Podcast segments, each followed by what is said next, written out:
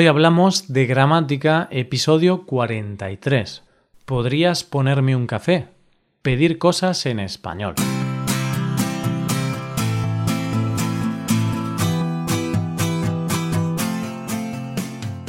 Bienvenido a Hoy Hablamos de Gramática, el podcast para aprender gramática del español cada semana. Ya lo sabes, publicamos nuestro podcast cada miércoles. Puedes escucharlo en iTunes, en Android o en nuestra página web. Recuerda que nuestra web puedes revisar la transcripción, hacer ejercicios con soluciones y disfrutar de atención personalizada por email. Estas ventajas están disponibles para los suscriptores premium. Hazte suscriptor premium en hoyhablamos.com.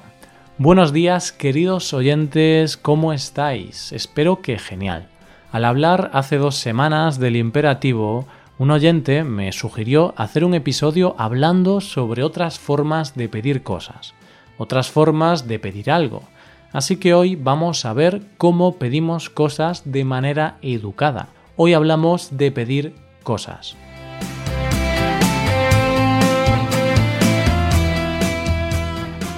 Tú, querido oyente, estás estudiando y aprendiendo español, ¿verdad? Y también seguro que has venido a España alguna vez. No todos vosotros habréis venido a España, pero seguro que muchos de los que escucháis este podcast en alguna ocasión habéis hecho turismo en España. Y cuando hacemos turismo, cuando estamos viajando por otro país, uno de los miedos o de los retos es pedir algo en un bar o en un restaurante o en una tienda. ¿Nunca te ha pasado eso de ir a un restaurante y no saber exactamente cómo pedir de manera educada algo? Pero claro, queremos ser educados, pero tampoco queremos sonar súper serios, porque a veces las formas educadas que aprendemos, pues sí, son educadas, pero si pides una cerveza en un bar de esa forma, pues puede sonar raro. Por ejemplo, estás en un bar por la noche, es un bar muy normalito, muy básico, y quieres una cerveza y dices Disculpe, caballero, ¿Podría servirme una cerveza? Mm, a ver, a no ser que seas de la aristocracia, de la realeza o algo de eso, no es muy adecuado hablar así. Supongo que el rey Felipe VI de España pues pedirá así una cerveza. Pero claro, él es el rey. sí, es una forma educada de pedir algo, pero hay ocasiones en las que ser demasiado educado tampoco es correcto, porque queda raro. Si tú, querido oyente, eres miembro de la realeza o algo así, pues quizá el anterior ejemplo es adecuado para ti. Pero para el resto de los mortales voy a contaros las distintas formas de pedir algo. ¿Qué falla en este ejemplo, entonces? Pues que el apelativo caballero es muy formal. Eso es lo principal. Después, tratar de usted en un bar en ocasiones podría ser muy formal al menos si es por la noche y es un bar normal y corriente. Si es un sitio un poco más elegante, pues sí es adecuado. Como hemos visto en el episodio de hace dos semanas, el imperativo nos sirve para dar órdenes, consejos, sugerencias y también para pedir cosas, para pedir favores y otras cosas. Así que ese es un tiempo que podemos usar. Sin embargo, en ocasiones el imperativo puede sonar un poco mandón, puede sonar algo maleducado, como que te crees el jefe o como que te crees superior a la otra persona. Por ejemplo, estás en un restaurante y pides un agua. Tráeme agua. Vale, has usado imperativo, gramaticalmente es correcto. Pero suena un poco maleducado, suena un poquito mal, para evitar esto, en español usamos principalmente el condicional con algún verbo como pedir o gustar. El condicional de indicativo nos sirve para pedir cosas y sonar muy majos y muy amables. ¿Podrías traerme agua? Me gustaría tomar agua. ¿Le importaría traerme un agua? Dependiendo de la pregunta, también a veces no usamos ningún tiempo verbal. Por ejemplo, si el camarero te pregunta ¿qué le pongo? Pues tú puedes responder un agua, una cerveza y un bocadillo de calamares, por favor. Bien, en este ejemplo te muestro que si te preguntan directamente qué le pongo, qué le gustaría tomar o algo parecido, puedes responder simplemente con una palabra. Un agua, por favor. El por favor está bien incluirlo. No es obligatorio, pero te hace sonar más amable. Pero el reto es cuando nadie nos pregunta nada, sino que vamos directamente a la barra o llamamos al camarero para pedir algo. Ahí quizá nos pregunte ¿Qué necesita? ¿En qué puedo ayudarle? Dígame. Y nosotros podremos responder con algo como ¿Podría ponerme un agua? Me gustaría tomar un agua. ¿Le importaría traerme otro cuchillo?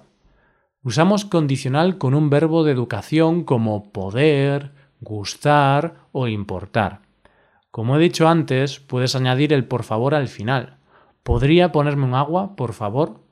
Aunque si usas condicional, ya es una forma educada, por lo que el por favor no es tan necesario.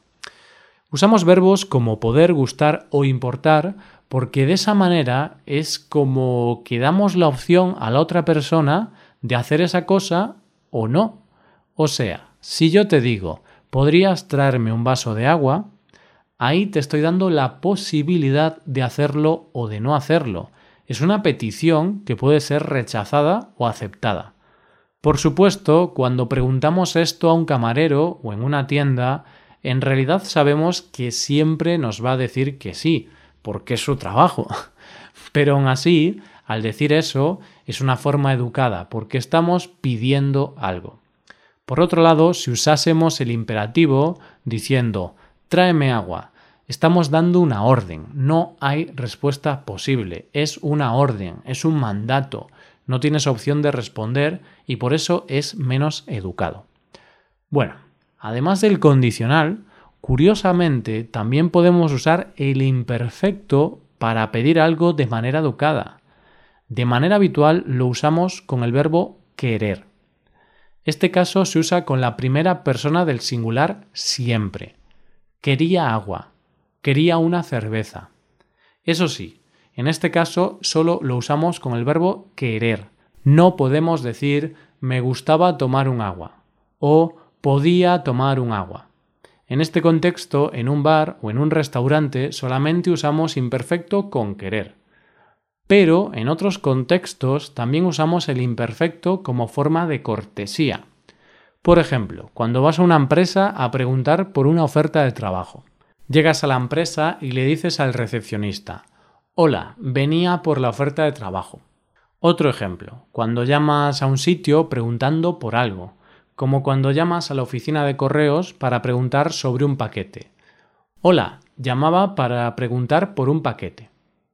Vale, pues para recapitular un poco, habitualmente pedimos cosas usando el condicional con verbos como poder, gustar, importar y en algunos casos, para ser cortés, usamos el imperfecto. Lo importante es que os quedéis con el condicional, es lo que más se usa. En un bar o en un restaurante podemos pedir de la siguiente manera. Me gustaría tomar un agua y una tortilla española. Esto es siempre que tú seas la persona que va directamente a pedir. Recuerda que si el camarero te ha preguntado qué vas a tomar, puedes responder directamente para beber agua y para comer una tortilla. Vamos a hablar ahora de unas formas que pueden sonar mal o poco educadas. Imperativo. Ponme un agua, dame un agua, sírveme un café. Son formas que poca gente usa porque suenan como una orden. Son poco educadas. Por supuesto, hay españoles que usan estas formas, pero como he dicho, suena un poquito mal, no lo recomiendo. El imperativo lo usamos en otros contextos, como en los que vimos en el episodio anterior.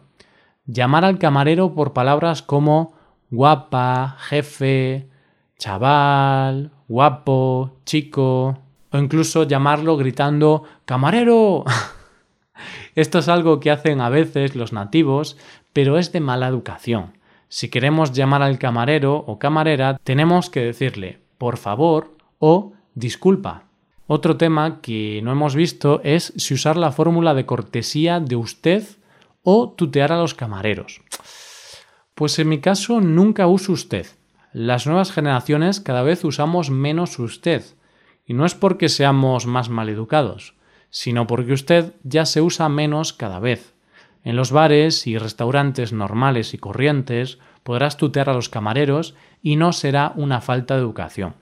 Si el sitio al que vas es más formal, quizá un restaurante de esos muy elegantes, pues ahí seguramente será mejor usar usted.